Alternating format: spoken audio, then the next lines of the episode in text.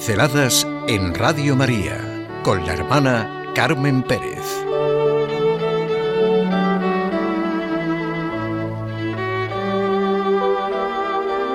Valor y respeto. Tened valor. Yo he vencido al mundo. En el mundo tendréis luchas, pero tened valor. Yo he vencido al mundo. Esto nos dice Jesucristo. Su resurrección es nuestra certeza. Valentía significa ver las diferentes situaciones de la existencia y hacerles frente. El mensaje de Cristo sobre la providencia nos sitúa en la vida. Ni el hoy, con toda su dificultad, ni el mañana, con todo su desconocimiento, no son algo extraño ni hostil, sino que están ante la mirada de Dios.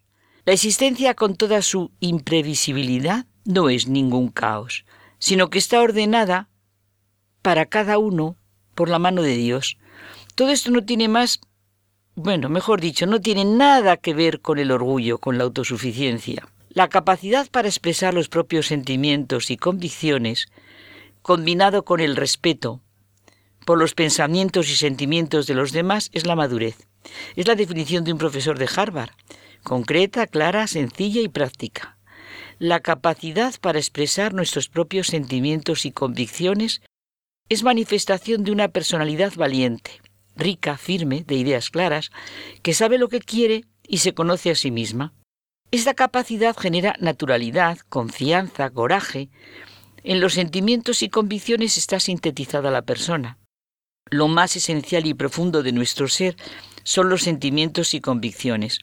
Una persona que tiene convicciones sabe lo que quiere, por dónde va, conoce su sentido de la vida, un elogio que a todos nos gustaría que se pudiera decir de nosotros. Es una persona valiente, de convicciones sólidas y las expresa con respeto. La auténtica valentía está entretejida con el respeto al otro, a sus pensamientos y sentimientos. Lo vemos clarísimo en Jesús de Nazaret durante toda su vida y en los que son sus verdaderos testigos. Desde luego, respeto al otro ya sea solo a sus pensamientos y mucho más a sus convicciones. El respeto es lo más profundo que puede sentirse por la persona y hacia la persona. Quien es capaz de experimentar el respeto hace pie en sí mismo y sabe lo que quiere, y por ello reconoce el valor del otro. El respeto es el fundamento de toda relación. Es mucho más fuerte y rico que la compasión, la lástima, porque el respeto implica el reconocimiento del valor, de la dignidad, de todo lo que es la individualidad y manera de ser de la persona. Hace posible el diálogo, la relación y permite a los demás ser ellos mismos y expresar también sus convicciones o pensamientos, sus sentimientos.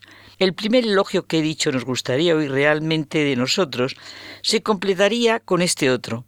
Es profundamente respetuoso con los pensamientos y sentimientos de los demás.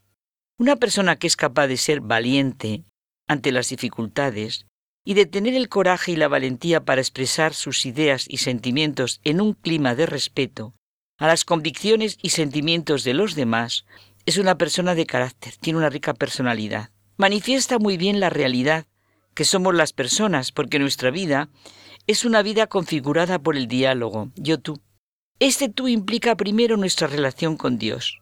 Soy yo porque Él ha pronunciado mi nombre, me ha llamado a la vida, y en esa comunión se da la auténtica comunión con el otro. En este diálogo que es la vida, confirmamos a la otra persona con el mismo valor que a nosotros mismos. Ah, o la utilizamos. Y entonces se pierde la esencia de lo que es en verdad el diálogo. Y nos confrontamos con ella con toda la gama de posibilidad que eso supone. Es decir, hay personas que piensan que el valor es optar por lo que dicta su, su egoísmo y orgullo, y precisamente esto las destruye. En el sí mismo personal están incluidos los pronombres personales que dice el poeta, tú, él, nosotros, vosotros, ellos, no los despectivos demostrativos, ese, aquel, y precisamente por eso se reconoce que los otros tienen su propio modo de ser. En el otro extremo están los que quieren ser ellos mismos de manera egoísta y realizarse utilizando a los demás, nuestra valentía está en el encuentro que nos permite nuestro propio descubrimiento en el tú y el tú en el yo, porque nadie que realmente se conoce a sí mismo puede rechazar al otro. Solo en el diálogo nos constituimos verdaderamente como personas y dejamos de ser meros individuos. Por el diálogo somos capaces de captar el sentido de las cosas llegando a los secretos más íntimos del ser.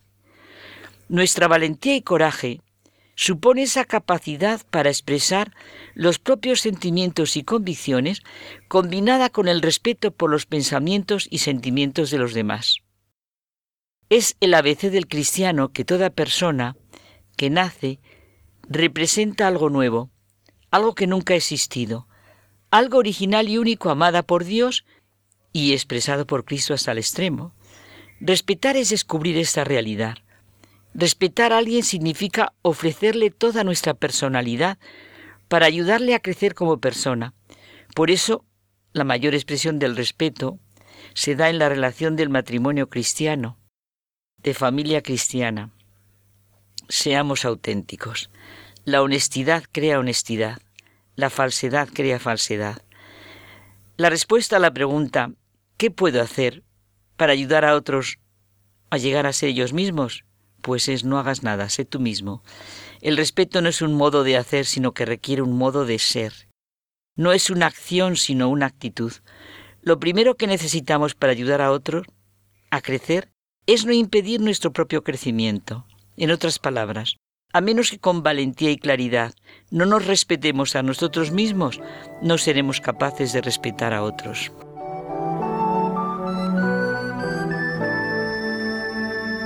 Pinceladas en Radio María con la hermana Carmen Pérez.